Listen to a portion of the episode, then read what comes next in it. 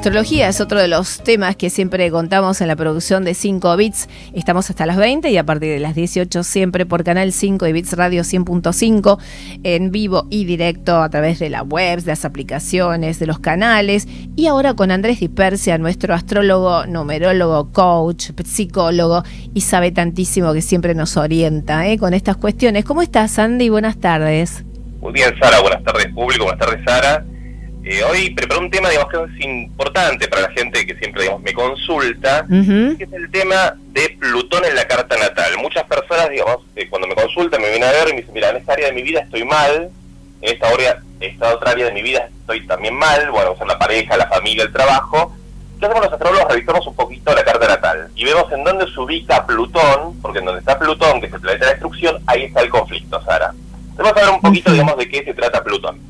Plutón representa, digamos, el planeta de la transición.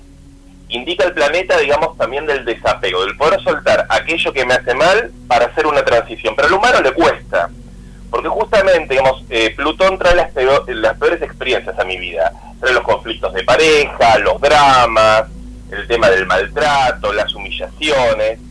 Por ejemplo, si está, digamos, en la pareja, me va a tocar una pareja que es controladora, que me, me maltrata, que me humilla, que me desprecia. Y por otro lado, si está en el tema del trabajo, puedo tener un jefe, digamos, conflictivo, un compañero del trabajo conflictivo. O sea, Plutón seríamos un espejo que me confronta contra una situación negativa a la cual yo tengo dos formas, digamos, de afrontar. Una es tratar, digamos, de resolverlo y trabajar en mí, o tratar por ego de resolverlo. Muchas personas, digamos, tratan de resolver a través del ego, haciendo un falso self uh por con el otro, mintiéndose a sí mismo, mintiéndole al otro, para no entrar en la zona de conflicto. Entonces hay muchas personas que están años en pareja, teniendo sexo con alguien que no aman, porque tienen miedo a enfrentar la soledad, o miedo a enfrentar, digamos, las situaciones. Sí. El ego siempre se apega, Sara.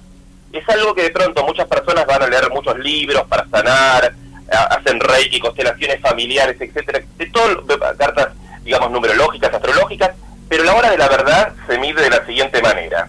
El tema del ego, Sara, es como un niño pequeño. ¿Qué es un niño pequeño? Hay dos clases de personas. Hay niños plutonianos que destruyen los juguetes. Le regalan un juguete, el padre y la madre lo destruye. Esa cuestión es de los niños que es parte del juego. Y hay otros niños, digamos, que por parte de ego agarran ese juguete roto y lo restaura. Entonces el, el humano, en la vida adulta, digamos, tiene estas posiciones. A veces somos, sin darnos cuenta, destructores, porque justamente, digamos, o sea, Plutón no, no, nos da tanto miedo enfrentar, digamos, nuestra propia esencia, que a veces terminamos actuando mal con el otro y destruimos todo lo que tenemos, nos enojamos, nos confrontamos, nos peleamos. ¿Por qué? Porque el, eh, en, en, verdad el ser humano está buscando amor. Eso es todo lo que buscamos. Pero por miedo, digamos, a que nos amen o antes de que nos lastimen, destruimos las cosas. Y por otro lado, hay personas que para que las amen terminan siendo serviciales. Siempre tenemos gente que conocemos que hace todo por el otro. Eh, entonces la ayuda, la acompaña, la persona que está mal, y en realidad la persona que está mal lo sigue maltratando. Entonces justamente, digamos, el ego dice, bueno, esta persona cambió, yo la ayudé y es por mí. Pero ¿qué pasa a esa persona que está trabajando en este juego del ego? No se permite, digamos, encontrar la esencia. En resumidas, digamos, Plutón lo que nos va a confrontar es a nuestra propia sombra. ¿Por qué realmente no abrimos nuestro corazón, nuestro, nuestro silencio, nuestra propia meditación para poder encontrar, digamos, qué es lo que nos pasa? Porque muchas veces al ocuparnos de la afuera, no nos ocupamos de adentro. Y después nos encontramos con personas que por ahí van a hacer terapia psicoanalítica, o hacen constelaciones, o biodecodificación, y dicen, resulta que yo me enfermé de tal cosa porque sostuve un vínculo. Y ahí está la clave.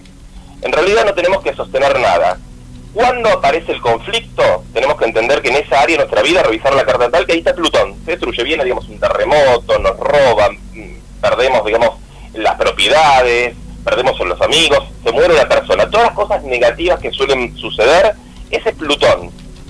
Plutón es un gran aprendizaje. Frente a una situación, digamos que a, a todos nos pasa en la vida, tenemos dos formas de actuar una es quedarnos, digamos, como un nene caprichoso quejándonos, uy, perdí el trabajo, o hablando del pasado, apegado al pasado. Yo en un momento fui una persona famosa, en un momento tuve plata, en un momento tuve una buena pareja, y ahora estoy solo y nadie me quiere y no puedo conseguir pareja. y de pronto bajo cualquier aplicación para buscar pareja y no consigo a nadie. Porque en realidad, digamos, eso es ego. El ego quiere estar y piensa que por estar, digamos, en pareja va a estar, digamos, feliz la persona. Y a veces las personas terminan repitiendo y encontrando personas, digamos, iguales. Salen de un vínculo patológico ingresan a otro vínculo patológico. ¿Por qué? Porque el ego quiere seguir jugando. Por ahí con una persona diferente, pero el juego ya es conocido. claro. ¿Qué es lo que tenemos que hacer, digamos, para no caer en este juego del ego? Es empezar a meditar más, Sara, a conectarnos con nosotros y entender este concepto, digamos, que se usa mucho en la modernidad, que los egipcios llamaban, digamos, el ave fénix resurgir entre las cenizas, aceptar, digamos, que hay un vínculo que no funciona, aceptar que hay un trabajo que en este momento no me sirve, aceptar que en un momento en la vida esta pareja me sirvió y en este momento ya no fluye porque justamente los planetas van rotando, vamos evolucionando y esa persona que llegó en el pasado, por en este momento con mi evolución ya no fluyo. Muchas veces me, preguntan chicas, bueno, yo conocí al hombre de mi vida, éramos felices, nos casamos, tuvimos hijos y yo empecé a estudiar en la facultad y era que que estudié y me recibí todo, me di cuenta que no soy compatible, claro, porque en esa chica hubo una evolución y el chico por ahí no, sigue siendo la misma persona. Y esos chistes que le hacía de adolescente, en la vida adulta ya no sirve. Entonces, es importante para todos los seres humanos, primero, ir a ver un astrólogo, ver en dónde tenemos Plutón en el, año, por ejemplo, el año 2022, 23 que viene, digamos, ver en dónde está ubicado ese Plutón, para poder, digamos, trabajar conscientemente para poder mejorar. Y nos conectamos con la esencia, con el verdadero ser, podemos fluir y nos podemos enamorar.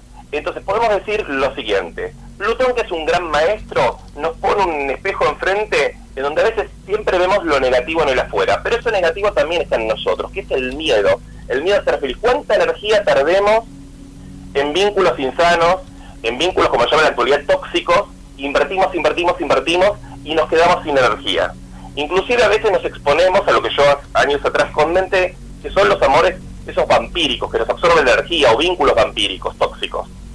Que estamos con esa persona una hora y ya nos sentimos que nos agotamos. Entonces la clave de esto para poder reparar, digamos, para eh, entender que Plutón no es malo, sino que es un maestro que me trae un problema, pero yo ese problema tengo dos formas.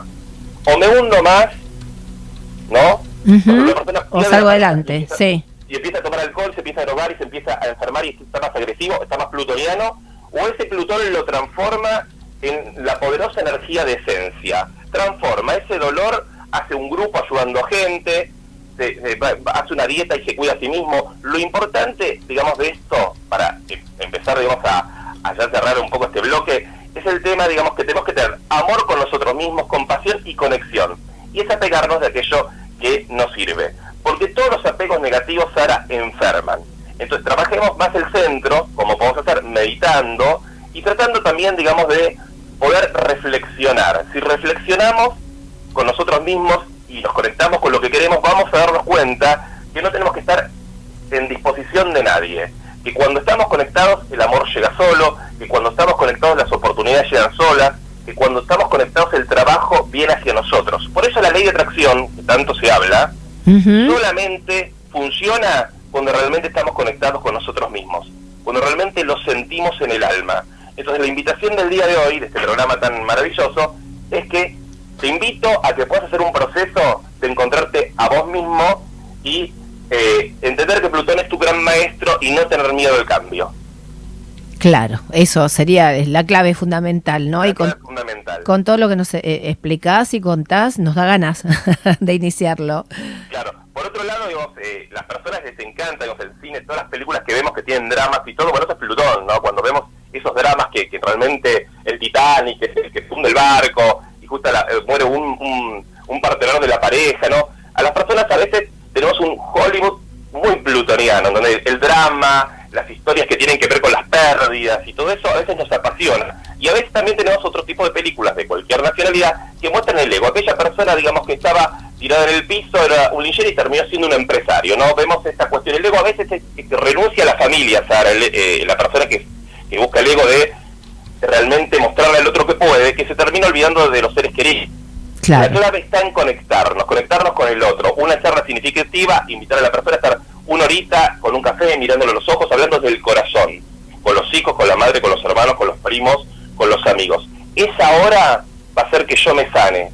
Esa hora que estoy compartiendo desde el corazón, o más tiempo, va a hacer que yo me encuentre. ¿Y qué va a hacer cuando estoy con una calidad, digamos, de vínculo? Que yo no me enferme. Porque, digamos, como decía mi abuela, en la habitación vacía entra el diablo, ¿no? Cuando estamos solos, a veces nuestra energía tiende a pensar negativamente, tiende a estar, digamos, desconectada consigo mismo. Entonces, la invitación es conectarnos con nosotros, eh, tratar de escuchar mantras, tratar de escuchar música que nos agrada, entender, digamos, que toda situación que llega en realidad es para hacer un cambio. Y si algo no funciona, soltarlo, porque seguramente va a venir algo mejor y ese es el gran aprendizaje que tenemos que hacer los humanos, aprender a soltar.